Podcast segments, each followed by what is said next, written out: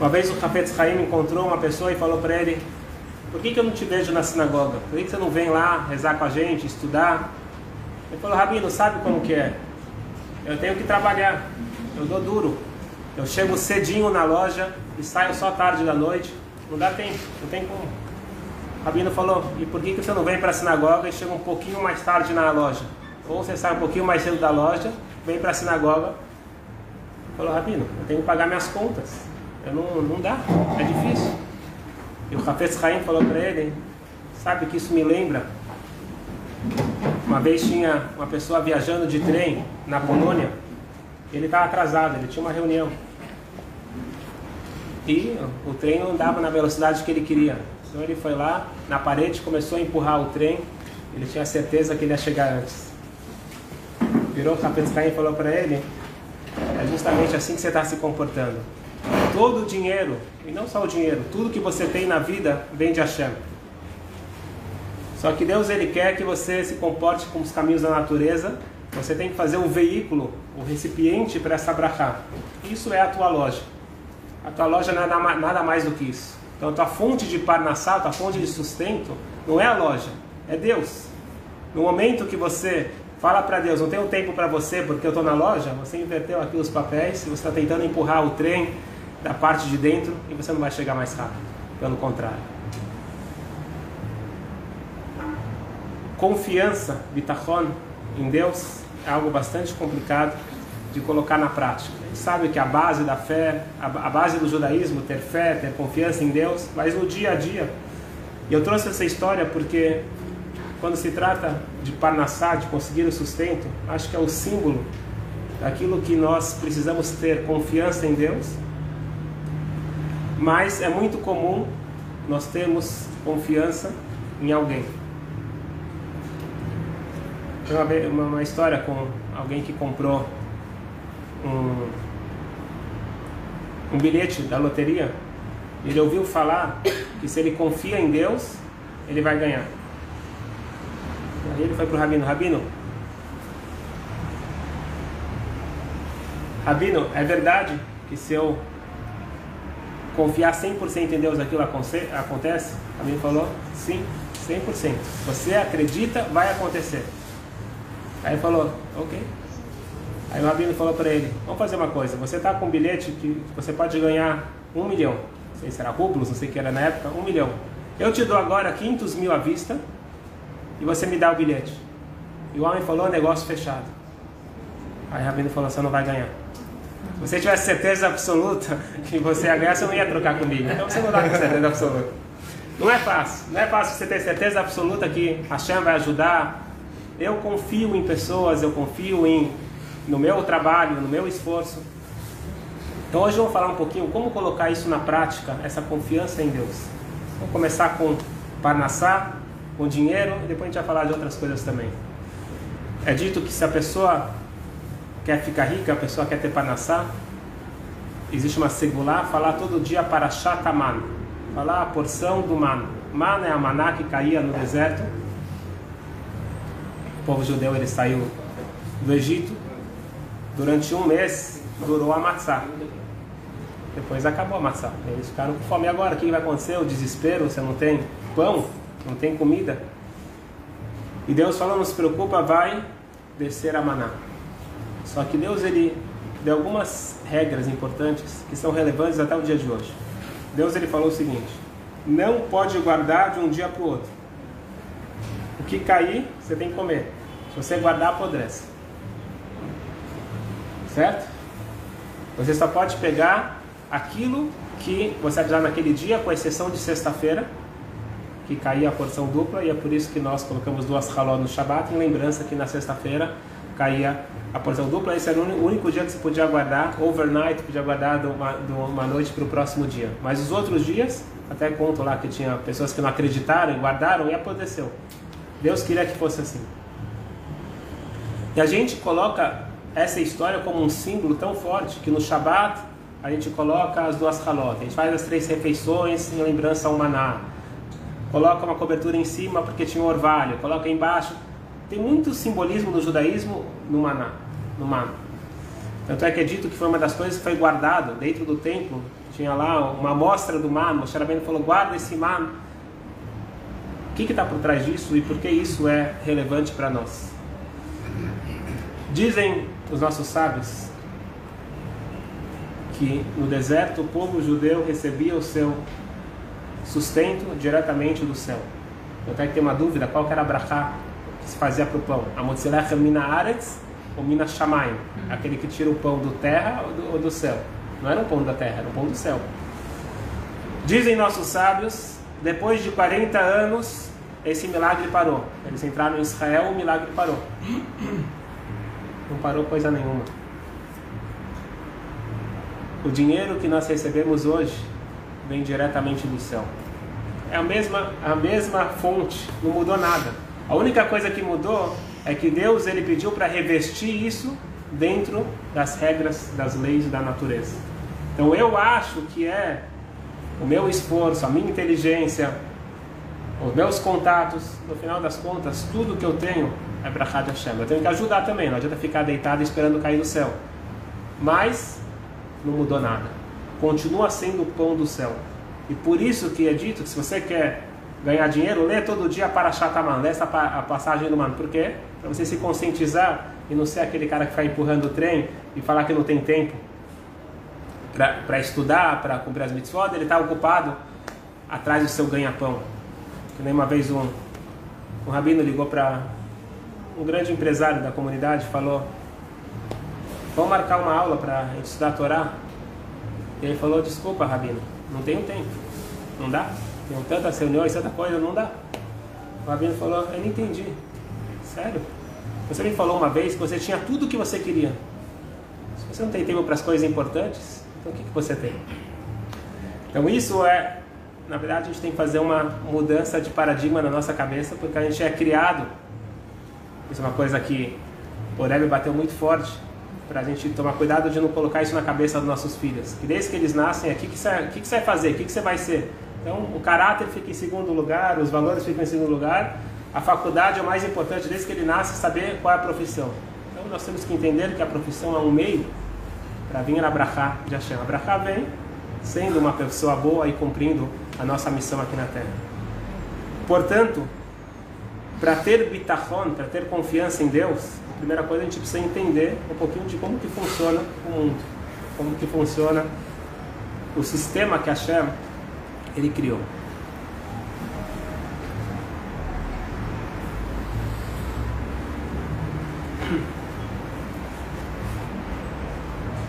Na realidade, confiar em Deus não é apenas uma sugestão, é uma, é uma ordem. É proibido ter medo. Sabiam disso? Está escrito na Torá que um, um soldado, quando vai para a guerra, está escrito ao tirar, não tenha medo. Quer dizer que Deus ele ordena você controlar os seus sentimentos. Como você pode controlar sentimento? Eu posso colocar tefilim mesmo que eu não estou afim. Eu posso comer caché mesmo que não é tão gostoso. É gostoso, mas na minha cabeça não é tão gostoso. Qualquer coisa eu posso me forçar a fazer. Mas como que eu posso forçar sentimentos? Então por isso que é importante entendimento. Se eu tenho um entendimento correto de como que funciona o sistema na perspectiva divina, eu consigo implementar na prática. Os nossos sábios dizem: Aboteach Bashem Chesed Esevoveno. Está escrito no Teilim: aquele que confia em Hashem, o Chesed, a generosidade divina, vai envolver ele. Então vale a pena a gente estudar, vamos tentar um pouquinho agora se aprofundar, como ter bitachon. Bitachon é muito mais do que emuná. Emuná é fé em Deus. Fé significa o seguinte: tudo que Deus faz é para o bem. Mesmo que eu não entenda, mesmo que está difícil. E o símbolo dessa emuná a nível máximo a gente traz o Rabi Akiva. É dito que o Rabi Akiva ele falava Kol Avid Rachamana Letav Abid. Aramaico. Tudo que Deus faz é para o bem.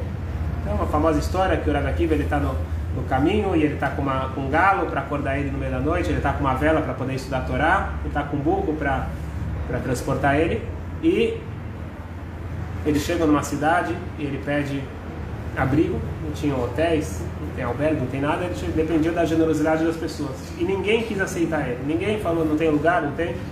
Ele não foi bem quisto. O que, que ele falou?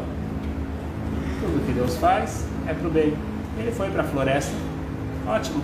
Então essa noite a gente não vai dormir, essa noite a gente vai estudar a Torá. Então ele acendeu, acendeu a vela e veio um vento e apagou a vela. Agora não tem, não tem, não tem mais vela. Ele ficou triste. Tudo que Deus faz é para o bem. Resumindo a história, veio um bicho, matou o, o galo, outro bicho matou o, o, burro, e toda vez ele falando tudo que Deus faz é para o bem. Foi agradável ninguém dar hospedagem para ele? Não. Morreu os animais dele? Nada alegre. Apagou a vela, ele não podia mais estudar a Torá? Depois de um tempo, no caso dele foi rápido, ele conseguiu entender por que aquilo era bom. No meio da noite ele escutou um barulho muito forte vindo da cidade, vieram é, ladrões, assassinos e saquearam e mataram todo mundo na cidade. Se ele estivesse na cidade, ele seria morto. Se ele estivesse com a vela ou com um animal que fizesse barulho, ia identificar ele.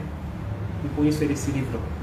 Então esse é um caso típico onde no momento que está acontecendo o problema, você está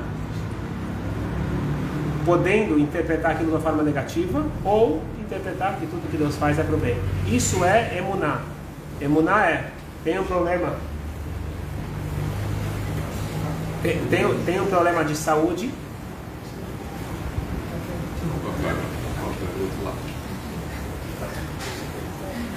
Repete? Tem, tem um problema de saúde, então você fala eu não entendo por que isso está acontecendo, mas tudo que Deus faz é para o bem. Então é isso que você está estudando aqui, é emuná. Emuná é aceitar com alegria, só que tem uma coisa mais forte, mais profunda e mais eficaz. É isso que a gente vai se aprofundar hoje. É o bitachon. Bitachon é confiança total em Deus, que vai ter o bem visível aos meus olhos. Não aquele bem oculto. Tudo que Deus faz é para o bem, é o bem oculto. Deus tem os planos dele, eu não entendo, eu acredito. Bitachon significa o bem visível. Como que eu coloco isso na prática? O, o exemplo de uma pessoa de Bitachon foi o Nahum Ish Gamzu. Nahum, um grande sábio, ele ganhou um apelido o homem que sempre falava Gamzu, em hebraico Gamzu, isso também letová. Gamzu letová. Isso daqui também é para o bem. Resumindo uma história longa, ele foi escolhido para levar um presente para o César, para tentar agradar e que eles pudessem diminuir uh, os impostos e, e as, os embargos para Jerusalém. Mandaram, os, os, judeus não sabiam muito como agradar o César, então eles encheram uma caixa, um baú cheio de, de ouro, pedras preciosas e mandaram ele para Roma. Ele, no meio do caminho, foi parando em vários uh, albergues, ele parou no albergue, eles viram lá ele um judeu com uma caixa pesada e eles tiveram lá uma ideia. No meio da noite entraram, abriram o baú, pegaram a caixa, viram que estava cheio de ouro, pedras preciosas. Eles pegaram o dinheiro e encheram de areia, com mais ou menos o mesmo peso. O judeu não vai perceber mesmo e colocaram lá. Agora preste atenção no detalhe da história. Nahum Gamzu, ele abriu o baú, viu que era areia o que ele falou? Gamzu letová. Isso daqui também é para o bem. Ele não foi lutar com a situação. Isso daqui também é para o bem. Tem, tem que tomar cuidado com essa história porque a gente pode também se acomodar. Mas ele, como um tzadik, ele estava no nível que ele entendia que tudo é para o bem. Ele continuou para Roma. Chegou para o César, trouxe um presente em nome do povo judeu. Uma caixa cheia de areia. E entregou entre, e, e, os guardas já advertiram, falaram, toma cuidado que, que o César não gosta de qualquer presente. E não deu outra, quando abriu, viram que era areia, imediatamente mata ele. Naquele momento apareceu um conselheiro, que na verdade não era um conselheiro, era um anjo, ele é o Navi, e falou: César, Vossa Excelência, você acha que os judeus iam mandar areia? Com certeza essa areia Deve ser areia que o, o, o patriarca deles, Abraham, usou na guerra Ele jogou a areia e ela se tornou flechas. E o César falou: vamos testar. Não faltavam guerras. Mandou para uma das guerras, jogaram areia e se tornou flechas. E aí esvaziou a areia, pegou a areia para ele e encheu a caixa cheia de ouro e pedras preciosas e mandou ele de volta para Jerusalém. Essa história mostra o seguinte: se ele fosse com ouro e pedras preciosas e desse para o César, você vai falar, ok, obrigado, tchau. O César precisa do ouro dos judeus. Não ia mudar nada mais um pouquinho de ouro. Mas a areia fez a diferença e agradou o César e ainda ele voltou com ouro. Quando você tem bitachon, você tem confiança em Deus, você sabe que tudo que acontece não é apenas um bem oculto. É um bem muito maior do que o bem revelado.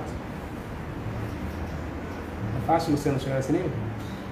Não, mas eu pretendo chegar um dia. Vamos lá, vamos, vamos, trabalhar. A gente precisa trabalhar esse bitachon e o aqui o Chobata Levavot, o, o Deveres do Coração. Tem um livro chamado Deveres do Coração, quarto capítulo, o portal da confiança, Shara Bitachon. Isso é recomendado para todos nós estudar constantemente. Ele ensina como construir a nossa confiança em Deus. Inúmeras cartas do Rebbe com pessoas com ansiedade, preocupação, tristeza, todos esses sentimentos, tudo o Rebbe referia. Estuda esse portal da confiança várias vezes. Então lá ele fala o seguinte: o que, que significa? Que, que você ganha quando você tem bitachon, você tem confiança? Primeira coisa que você ganha, tranquilidade. Tranquilidade absoluta. O teu coração está 100% tranquilo porque você sabe que tem alguém cuidando de você, e ele vai cuidar da melhor forma possível. Então, quando a pessoa exercita a confiança, não é fácil, é um, é um treino diário. Não, não é, ah, já, já escutei, as pessoas falam, ah, já escutei essa aula, já, já sei. A gente escutar, tem que pegar esse livro, tem em português. Podem comprar Deveres do Coração e estudar constantemente Blineder, eu já estou com esse plano há dois anos, desde que começou o Covid, não, não consegui colocar na prática, tentar gravar pequenas, pequenas partes a cada dia, Blineder, agora se comprometendo em público, quem sabe co colocar na prática dois, três minutos por dia para a gente, pílulas, para a gente ir se acostumando. Diz o Robat Levavot o seguinte, que se a pessoa ela conseguir treinar esse bitachon, aconteça o que acontecer, nada vai tirar ele do sério. Óbvio que ele tem que agir. Então, se tem um problema do trabalho, ele vai resolver de uma forma. Se tem problema de saúde, vai procurar os melhores médicos. Óbvio, vai fazer tudo o que precisa fazer pela natureza. Mas o coração dele está tranquilo. Imagina uma vida assim, sempre tranquila. É possível e é esperado de nós. Isso que a gente está querendo falar, que é, que, é, que, é, que é uma ordem. Fiquem tranquilos. Por isso que eu acho irônico quando eu falo para as pessoas, vem estudar a Torá, a pessoa fala, não dá para estudar a Torá porque eu estou ocupado, mas falo o seguinte, pega o tempo teu de preocupação e troca por estudo de Torá, você vai ficar muito feliz o resto do dia. A gente tem muito tempo para se preocupar. Porque se a pessoa realmente estivesse muito ocupada, ele não teria tempo para se preocupar. Que nem, que nem eu falo que pessoas realmente ocupadas não têm tempo para depressão. Imagina lá um soldado no meio da savá, ele acorda de manhã e fala para o general dele: Ah, hoje eu não estou afim de. Hoje eu não estou hoje eu não tô muito animado para a guerra. Não tem essa opção. Você está numa missão, vai lá. Não tem tempo para você ter uma depressão. Depois daqui três anos a gente vai lidar com ela. Então quando você está numa missão, quando você está ocupado com uma coisa nobre, obviamente para deixar claro aqui, tem depressão química, tem coisas que você precisa de tratamento. Agora estou falando aquele negócio que nos coloca para baixo, aquela tristeza que nos coloca para baixo por falta de sentido de vida, isso a gente preenche com sentido, com confiança, com emuná, com estudo.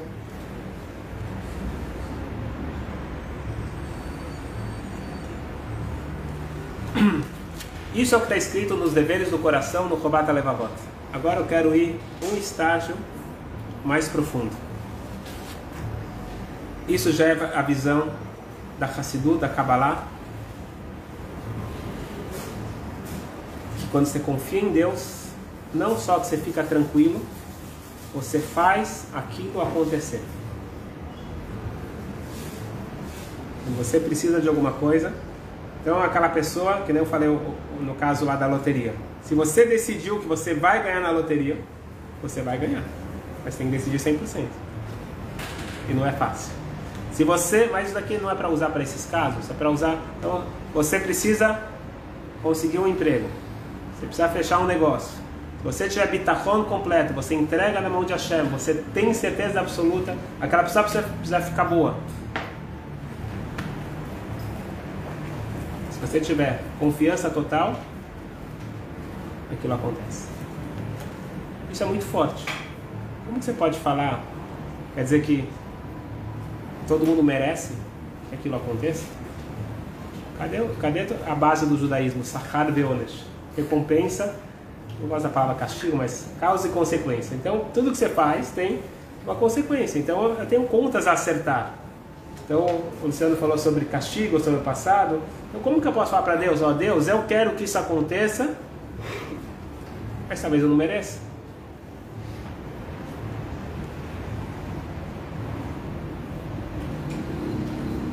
Confiança em Deus não é brincadeira. Confiança em Deus faz acontecer mesmo que você não merece. Você coloca o merecimento de lado, coloca todo o teu histórico de lado, e se você confiar 100% agora, aquilo vai acontecer.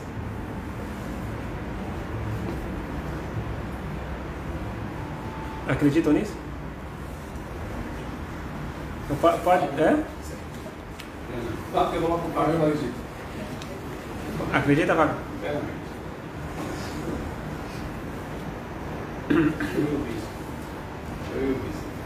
Isso aqui é uma coisa muito forte. É muito forte. Então pode ser que Deus nos vive e tem um doente terminal e nenhum médico dá nenhuma esperança. Se, se tiver alguém na família que tiver 100% de bitachon, ele melhora. Isso aqui não é palavras minhas, isso é promessa dos nossos sábios, nossos rebeim. Isso é baseado, tem uma história muito forte do, do Tzemach Tzedek, terceiro Rebbe de Lubavitch, Rebbe Menachem Mendel Schneerson, e ele tinha um Hassid, era Michael, um discípulo dele de Nevel, Nevel uma cidade distante de Lubavitch, e o, o filho dele estava nas últimas, e os médicos falaram a questão de horas. E ele, como um Hassid, como um discípulo, ele falou, não tem mais o que fazer aqui. Eu já peguei os melhores médicos, camisa da natureza já fiz, agora a única esperança que eu tenho, quer dizer, desde o início ele, ele queria o Rebbe, mas o Rebbe estava longe, ele pegou, falou, vou viajar para o Rebbe. O Rebbe era alguns dias de distância. Ele chegou no Rebbe e já nem sabia o que pedir, ele não sabia. Falou, Rebbe, quando eu saí de casa, os médicos falaram que eu tinha poucas horas para viver. E o, o Rebbe falou para ele: Tracht gut, wird sein gut. Pense positivo e vai ser positivo. Pense positivo e vai ser positivo. E o Hassid meu ficou assim. Sabe quando alguém te conta o problema e você não tem paciência? Fala, não, pensa positivo. Parecia que ele estava meio que despachando ele. Era um problema sério. O que, que acontece? Ele entendeu a mensagem do Rebbe, ele era um grande Hassid, ele entendeu a mensagem do Rebbe. E ele incorporou aquele pensamento positivo. Quando ele chegou, ele estava bem, o filho dele estava bem. Tinha recuperado, estava bem. Fizeram um cálculo depois, era exatamente na hora que ele começou a pensar positivo. Só que um parênteses, então quer dizer que se tem uma pessoa que é grande, que tem um bitachon tão forte, ninguém vai morrer? Então o Baal Shem Tov, ele fala, fala o seguinte, ele fala que se chegou o momento daquela pessoa, Deus ele tira o bitachon daquela da pessoa que está segurando, para aquela pessoa poder falecer porque chegou o momento dela. Então, continua existindo como que Deus ele, coordena o mundo todo. Mas, quando não está no momento e o bitachon, ele ajuda e muito. E tem, tem um, um Hassid, eh, na verdade ele não era Hassid, era Hassid do Rebbe de Gur. Ele morou em São Paulo, acho que década de 60, ele foi professor em São Paulo. Moré Rubinho, conhece? Rottenberg. Ouviu falar, não? Abraham Rottenberg. Ele, ele, ele, foi, ele foi dar aula em São Paulo, aí depois uh, ele, não sei o que aconteceu exatamente, ele voltou, ele era de Israel e voltou para Nova York e foi contratado lá numa escola em Nova York. Quando ele chegou, ele entrou numa audiência particular com o Rebbe, o Rebbe de Lubavitch, e, e contou para ele que ele está vindo agora do Brasil e que ele vai ficar agora nos Estados Unidos. Ele falou, mas por que você está abandonando lá? Aqui, aqui tem suficientes professores em Nova York, volta para São Paulo. Ele falou, não, já tem um substituto, o Rebbe, o Rebbe não, não continuou pressionando ele. E ele continuou lá em Nova York, ele não era um discípulo direto do Rebbe, mas sempre que ele precisava, ele corria para o Rebbe. Ele morava perto, em Borapa, e naquela época, o telefonema era bastante complicado. Então, ele recebeu uma carta de Israel, quanto ele devia demorar para chegar uma carta de Israel? Uma semana. Ele recebeu uma carta de Israel do irmão dele, que o pai dele teve um infarto e estava numa situação muito crítica.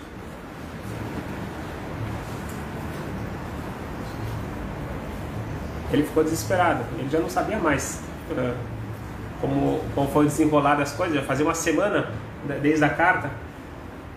E ele correu para o Seven Seventh, assim, na água do Rebbe, ele escreveu uma notinha, ele falou, recebi agora uma carta do meu irmão e eu já não sei mais o que pensar. Quer dizer, ele já não sabia, ele não sabia se o pai estava vivo ou não. O Rebbe sublinhou essa... Então, ele deu a nota, deram para o Rebbe, o Rebbe devolveu a nota, sublinhado, é, não sei mais o que pensar, Mavil, tipo, é... é Olha, Rubinho, traduz para mim Mavil. É, a, a, assombra, a, assustador, uma coisa assim. Vai falar assustador o que você está falando, não sei mais o que pensar. Não sabe o que pensar? Trach gut sei gut. Pense positivo e vai ser positivo. Não sabe o que pensar? É isso que você tem que pensar. E aí ele fez o esforço mental. Ele falou, a primeira coisa ele já entendeu da resposta do Rebbe que o pai dele está vivo. Porque falou, pense positivo. E aí ele fez o esforço mental e começou a pensar positivo. E de, depois de alguns dias, eu não sei, não era fácil fazer a ligação, ele finalmente conseguiu ligar, tomou coragem, ligou para a casa dos pais, a mãe atendeu. Oi, oi, você está com medo de escutar? E, e, aí a mãe falou, não, Baruch Hashem, ele sai, saiu de, do estado crítico. Quando foi isso? Quinta noite. Ele imediatamente foi para o Seven Seventh, o Rebbe estava entrando para Minha à tarde, e o Rebbe perguntou para ele, notícias do teu pai? Falou assim, Baruch Hashem, falei com minha mãe agora, sai, saiu do perigo. O Rebbe perguntou quando foi isso? Quinta noite. E quando você começou a pensar positivo? Quinta noite. O Rebbe falou, em outras palavras, aprenda a lição, que a partir de agora a gente tenha só boas notícias, mas lembre sempre de pensar positivo. O pensamento positivo, a gente tem que tomar cuidado porque as pessoas confundem. Hoje em dia não sei se se fala muito sobre isso, mas teve uma época aí que ficou muito famoso aquele livro, O Segredo, aquele filme, O Segredo, mas já faz o quê? 20 anos, 10 anos? Por aí. E as pessoas acham que quando você fala de bitacó, de confiança em Deus, é a mesma coisa. O pensamento positivo, ele gera energia, tem que tomar muito cuidado que é justamente o oposto. É o oposto do que aquele livro não estou falando que aquilo não é verdade, é verdade. Aquilo tem estudos, comprovações, aquilo é verdade. Que o teu pensamento positivo, ele te ajuda você, todo mundo sabe que se você estiver animado, positivo, você faz negócios melhor, você se relaciona melhor, óbvio. Mas qual que é o problema lá? Que toda a responsabilidade, todo o foco é em torno de mim mesmo. Eu, tudo gira em torno de mim. Eu sou o ator principal e eu que aperto os botões do mundo eu me torno protagonista do mundo. Isso vai justamente contra a base do judaísmo, principalmente da, da parte mística, que todo o trabalho espiritual é colocar Deus no centro da circunferência e não o meu ego. Eu que mando no mundo. É ao contrário. Então, o que, que significa bitachon? Não é que eu confio que eu vou conseguir. Na verdade, tira o bloqueio, a chama da Abraham.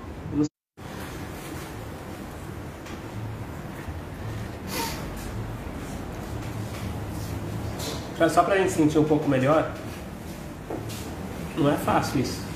Moshe Rabbeinu falhou, Jacob Avino falhou. Então, a gente entender que não é tão simples. É dito que, está escrito na Torá que quando,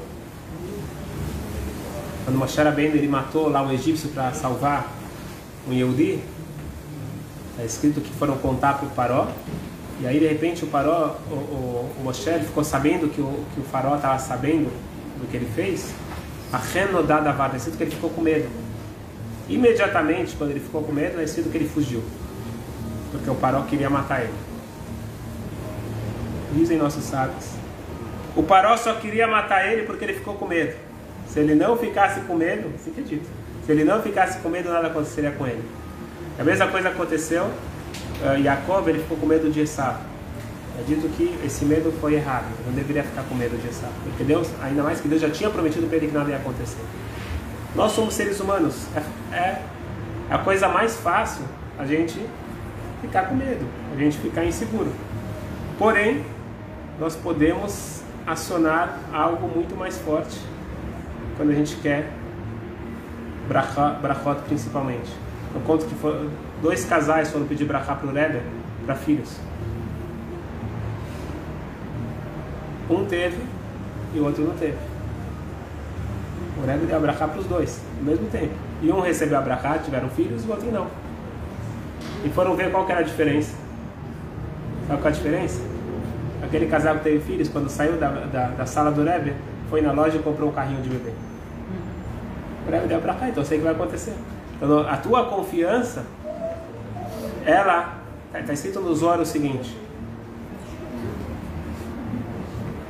O Zoro, o livro básico da Kabbalah, está escrito que a luz superior, eu trouxe aqui porque vale a pena ler o original. É escrito, ó, o Zohar fala, o mundo inferior ele está sempre pronto para receber as energias de cima, que é chamado uma pedra preciosa. O mundo é, superior ele só dá de acordo com o nível, com o mundo inferior. Então, se eu estou triste, eu fecho os canais. Se eu estou feliz, ele significa verdadeira simcha. Eu estou aberto, estou confiante em Hashem, isso abre os canais e vem as brachot. Quando eu quero brachot, elas são prontas para vir, tá? Hashem está querendo mandar. Eu só preciso tirar o bloqueio, e o bloqueio depende então do meu comportamento. Como colocar isso na prática? Com isso eu preciso estudar. Eu preciso incorporar, entender como que Deus ele criou o mundo a cada instante. Entender como que existe um gerenciamento, Ashgaha Pratit, providência divina. Isso a gente vai receber através do estudo. Isso daqui não vem, isso daqui não vem é, é, fácil. Isso vem quando a gente consegue colocar na prática é, os, os, os ensinamentos da Hassidut principalmente. A, a Hassidut ela vai um pouquinho mais fundo na nossa alma. O Tânia e outros livros que eles vão de, de, uh, nos ajudar a descobrir essa força interna que nós temos dentro de nós. Só finalizar aqui com uma história. Um, o nome da, da pessoa é, é um judeu francês que mora, que mora em Israel. O nome dele é Yehuda Ben Shushan. Ele, eles demoraram 10 anos para ter filhos, finalmente tiveram uma menina. E com 10 anos, essa menina começou a eh, reclamar de dores muito fortes na cabeça. Fizeram vários exames e, infelizmente, descobriram um tumor já bem avançado no, no cérebro. E a, a única uh, esperança era um cirurgião em Boston que talvez conseguiria ajudar. Quando chegaram lá, os médicos falaram tem duas opções. Uma é fazer uma cirurgia que a gente não tem como garantir que ela vai sair viva, ou vocês curtem ela meio ano. Uma, uma decisão difícil de se fazer. Só tem essas duas opções. O, então ele estava em Boston, o pai pegou o avião, foi para Nova York, entrou numa audiência particular com o Rebbe e começou a chorar. O Rebbe olhou para ele, era no mês de Adar, o mês de Purim. O Rebbe falou para ele, está escrito que quando entra o mês de Adar, você tem que aumentar em alegria.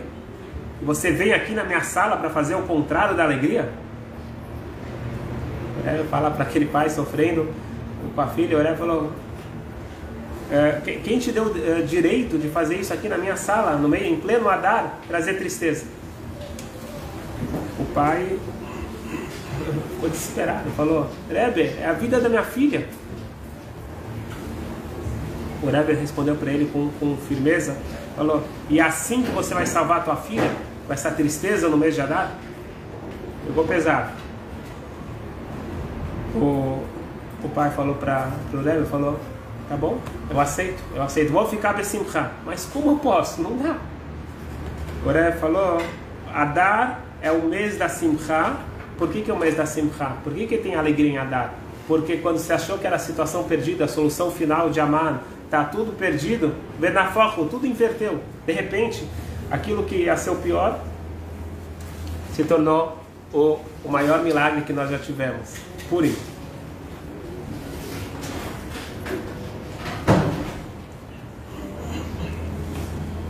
Ele saiu tonto da, do encontro com o Rebbe.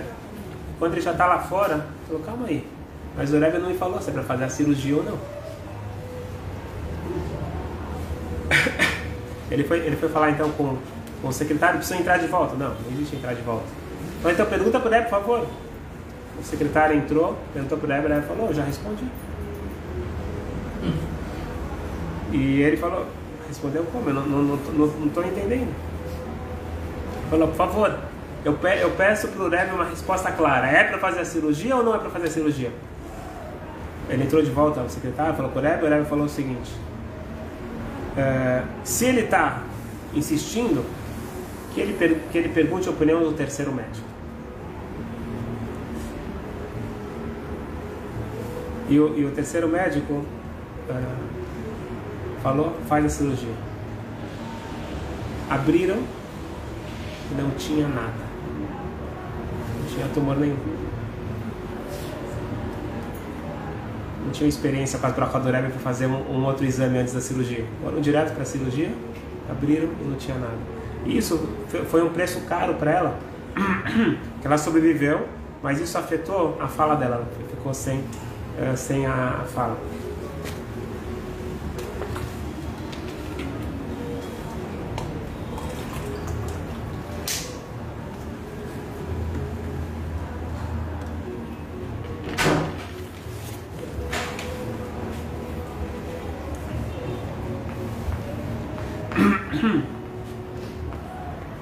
Então isso foi no mês de Adar, no mês de Purim.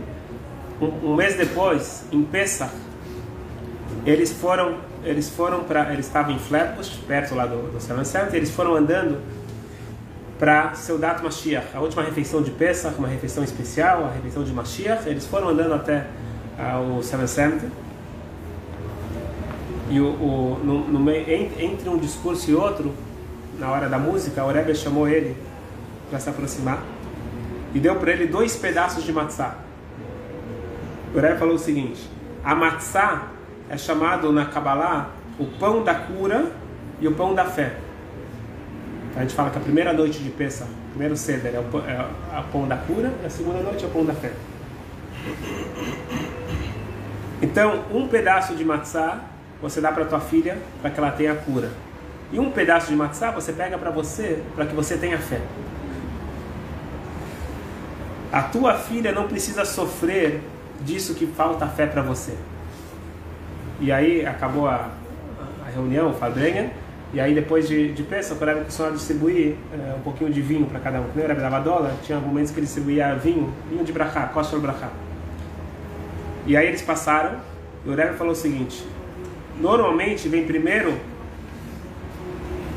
Emuná, que é o mês de Nissan, e depois vem Refuá, que é o mês de Iyar. Essa é a ordem. Primeiro Nissan, que é o mês é, da, da fé, que foi no mérito da fé que o povo saiu do Egito, e depois é sabido que o mês de Iyar é o mês da cura. Mas, Venafocho, ele repetiu a mesma frase que ele falou lá na sala quando é a primeira vez da Brachá. Tudo pode se inverter. Vamos inverter isso daqui também. Que a cura da tua filha não, não espere até que você tenha fé. É que ela tenha cura e depois a tua fé vai aparecer. Não precisamos falar que naquela mesma noite a filha voltou a falar. Mas de qualquer forma, a emuná e o bitachon fazem a diferença. A emuná, ela é nós termos uma, uma, um otimismo e uma, uma crença total que tudo que Hashem faz é para o bem. Mas a gente pode também ter algo suprarracional, que acreditar em Deus, que Deus ele pode fazer milagres. E se você acredita em Deus, Deus ele não vai te frustrar. Vai ficar feio para Deus, né? Você colocou todas as fichas nele. Falou, Deus, ó, eu confio 100% em você, eu não confio nessa pessoa, naquele. Eu não confio, confio 100% em você. Quando você confia 100% em Hashem, aquilo acontece. Uma história real, a gente conheceu a pessoa, Urubashkin, vamos entrar aqui em toda a história, mas ele, ele foi preso, perseguido lá nos Estados Unidos, tinha que ficar 30 anos preso. E depois, depois de, de 8 anos, foi agora, foi uma grande comemoração, faz dois anos, o Trump deu para ele anistia que fala? Perdão presidencial. Perdão presidencial e ele, e, e, ele, e ele saiu. E ele contou a seguinte história. Ele sempre foi um exemplo de fé, de confiança, todo o tempo que ele estava lá, perseguição, antissemitismo. E um pouquinho antes dele sair, veio, veio um advogado e, e falou para ele: saiba que agora é a última instância, porque tinha advogados internacionais, tinha pressão política, de tudo, tentaram, porque se tornou uma questão de antissemitismo. Tentaram de tudo. E nada. E o, o, o advogado lá, um grande advogado, falou para ele: é a última instância, depois dessa não tem mais onde recorrer, não tem mais o que fazer. E foi negado. E quando deram para ele a notícia, falaram para ele: a gente sente muito mais, não tem mais jeito. Ele pegou, se levantou, o Urubashka, e começou a dançar. Como um Hassid. E aí o advogado achou que ele pirou, coitado. A notícia foi tão forte que ele não aguentou. E aí quando ele legal falou, o que, que você está comemorando? Ele falou, até agora eu tinha emuná, eu tinha bitachon, mas eu não achava que esse advogado ia ajudar, aquele político ia ajudar. Eu estava esperando que alguém ia me ajudar. Agora eu sei que ninguém mais vai me ajudar, só a. Agora eu estou feliz, agora eu posso ter bitachon completo. E não deu outro. Depois de um tempinho ele saiu. Você vai falar que ele saiu por causa disso, daquilo? Ele saiu porque o bitachon dele, como eu comentei, eu acho que o bitachon dele e o bitachon da esposa dele. Porque assim que, que ele estava livre, ligaram para a esposa no celular, pode buscar ele. Ela estava na rua. Ela foi direto, buscou ele, não passou em casa. Eles foram direto visitar os pais dele. Embora foram, foram para o San tem uma grande festa lá, eu estava lá quando ele chegou. E ele estava com roupa de Shabbat. Na prisão ele não estava com aquela roupa, ele estava com um capote novo, um chapéu novo. Como que ele tinha essa roupa? Durante oito anos, a esposa levou no carro aquela roupa que ela sabia que alguma hora ela ia buscar ele direto para a comemoração. Mas antes de finalizar, eu acho que a gente precisa colocar também uma, uma coisa realista para a nossa vida. Porque a gente fica bitafora, bitafora, às vezes a gente também acaba se enganando com realidades. E principalmente na realidade do, do outro. Então a gente tem que tomar cuidado com isso. Então quando, quando alguém te conta um, um problema, ele conta que alguém está doente, Deus livre, alguém está com problema, qualquer tipo de problema, fala, não, pensa positivo, tudo vai dar certo, Deus vai te ajudar. Tem um, um grande Rebbe, acho que foi o Rebbe de Kotz, que ele falou o seguinte, que de tudo você tem que aprender alguma coisa positiva para sua vida. De tudo e de todos. Então alguém perguntou para ele, o que, que você aprende do herege? O Apicores, aquele que não acredita em nada. O que, que você aprende dele? Não tem nada de positivo você aprender dele. O Rebbe falou algo muito, muito importante você tem que aprender dele. Quando alguém te, quando, quando você tem um problema pessoal seu, você acredita em Deus. Agora, quando alguém te conta o problema dele, não fala Deus vai te ajudar. É você que vai ajudar. Você que vai, vai, vai, vai sentir a dor dele. Se você puder ajudar, você vai ajudar. Não vai botar na conta de Deus. Então, isso também é importante. Que uma coisa é entre eu e Hashem, eu tenho que fortalecer o bitachon. Agora, quando outros precisam de ajuda, de apoio, eu tenho que lidar com o problema de uma forma real, porque a gente está no mundo real. Essa é a primeira coisa. A segunda coisa, está escrito que quando o povo judeu ele foi entrar em Israel, Deus falou para o povo, Shema Israel, escuta Israel, e lá ele fala, se preparem, vocês estão entrando para, uma missão, para um lugar difícil, não vai ser fácil. São cidades fortes, fortificadas, tem reis, não, não, é, não é tão tranquilo.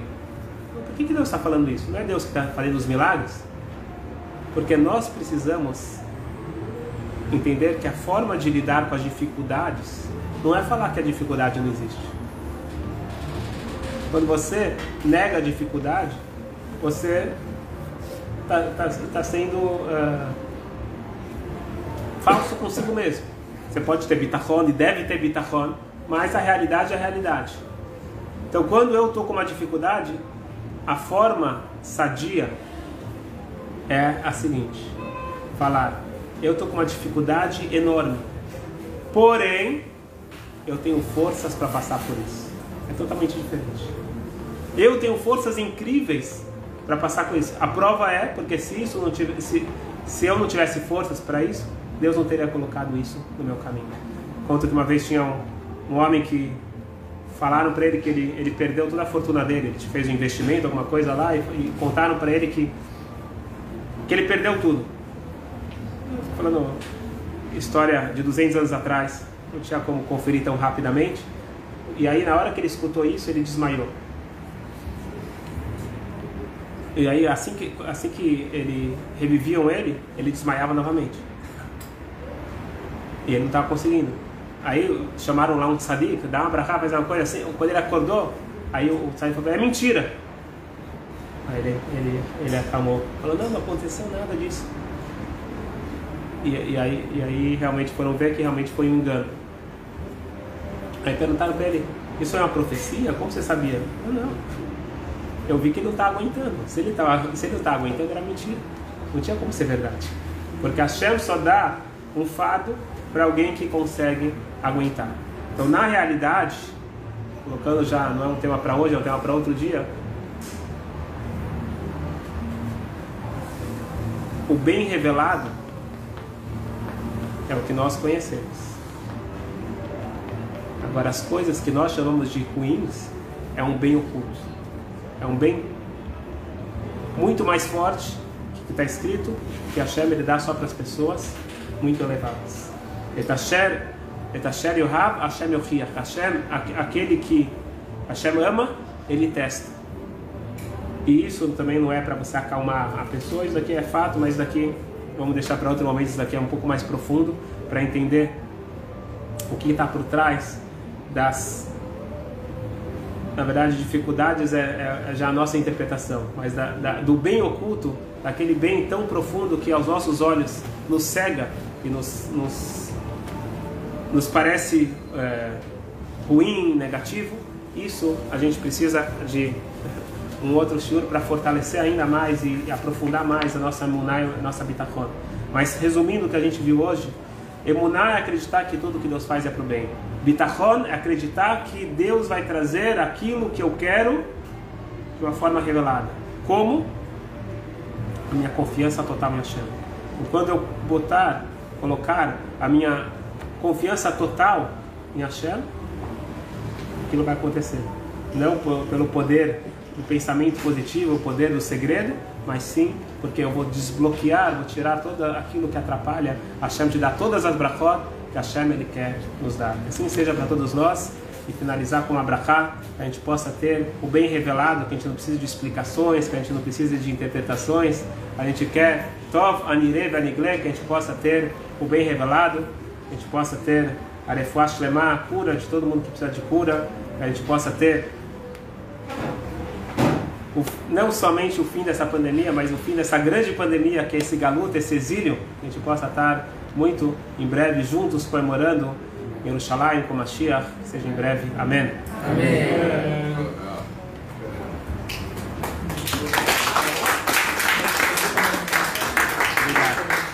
Quem tiver alguma pergunta pode fazer que o Luciano responde. Oi? Dá cinco minutos pra você.